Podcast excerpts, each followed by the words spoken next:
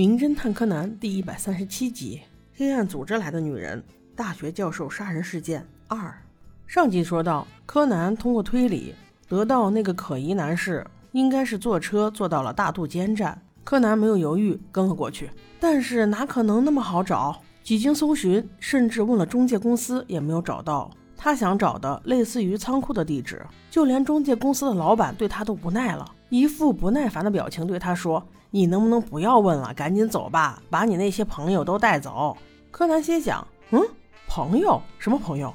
于是往窗外一看，那群小鬼头竟然没有甩掉。出门见面细问才知道，原来是灰原同学一直在提醒大家，这个柯南可是有点不地道，他是为了甩掉你们，从而一点一点的指引孩子们追上柯南。此时的柯南还没有时间追究这个灰原同学的来历，只能先放着。与孩子们见面其实并不是坏事儿。因为他还得到了另外一个有用的信息，那就是那个失踪的小哥哥不久前还给家里打过一个电话，不过是奶奶接的，所以忽略了。貌似哥哥就是与一个长相酷似夏目漱石的人关在一起。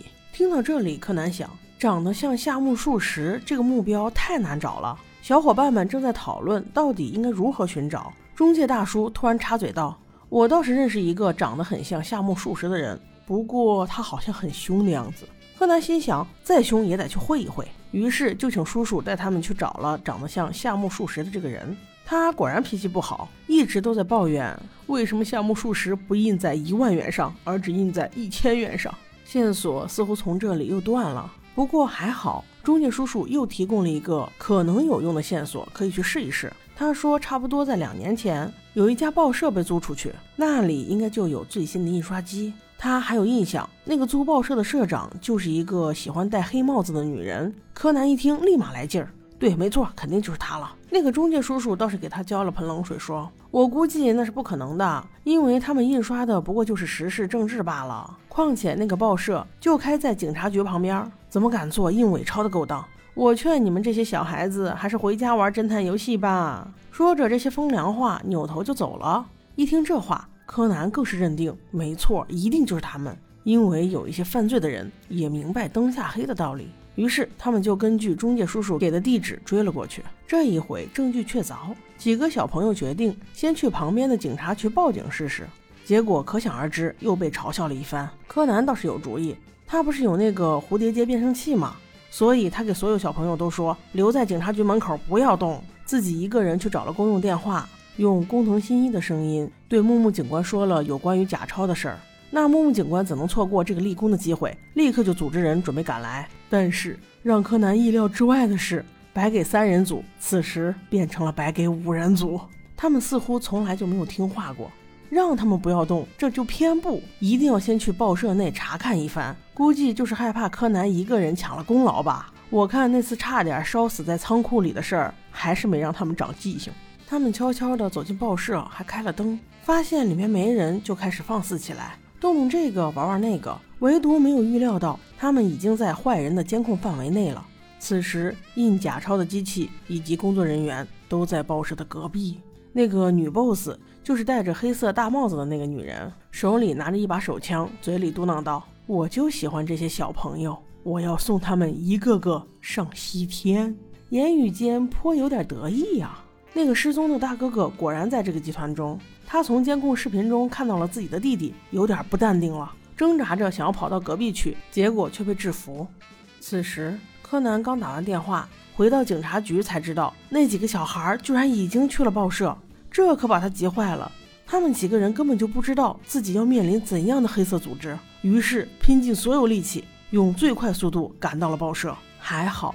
在报社门外，还能听见伙伴们愉快的聊天声音，心终于放到肚子里面了。正当他想要拉住把手开门时，心又一次悬了起来，因为他感觉到背后有一支枪口正抵着自己的脑袋。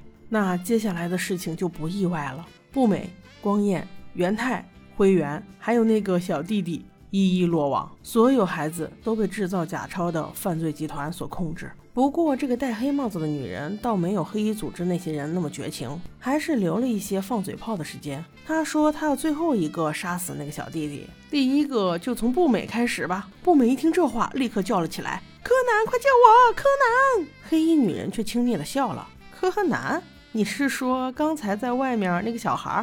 哈哈，不好意思，我要告诉你们，你们的救兵已经死了。不过还好，你们马上就能见面了。此时估计大家都很后悔，要不是他们这么冲动，柯南怎么会死？正当这个女人准备开枪，一把抱了步美的头时，手里的枪却嗖的一下被一个莫名其妙的垃圾给震翻了。果不其然，柯南还是没有让我们失望，因为他不但没有死，而且制服了那个想要威胁他的胖子。当然，就是用他的大力金刚脚再一次救了步美了。你说这一次又一次的英雄救美，怎么可能让步美不倾心呢？那个黑衣女人目瞪口呆，你你你你你怎么还活着？柯南自信的一笑。哈哈，我不但还活着，我还知道你们所做的一切违法的事儿。那那个吊着胳膊的男人是不是就是你们的画师？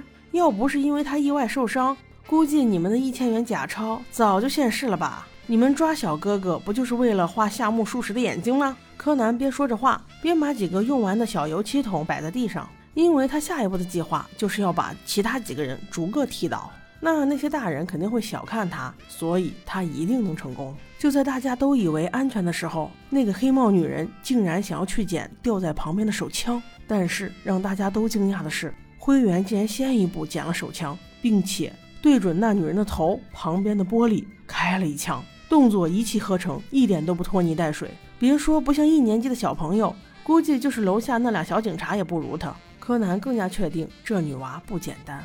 就这样，又救大家了一次，不但保住了大伙的性命，而且还破获了一个千元假钞大案。唯一遗憾的是，这些人虽然也是穿着黑衣服，但是并不属于黑衣组织。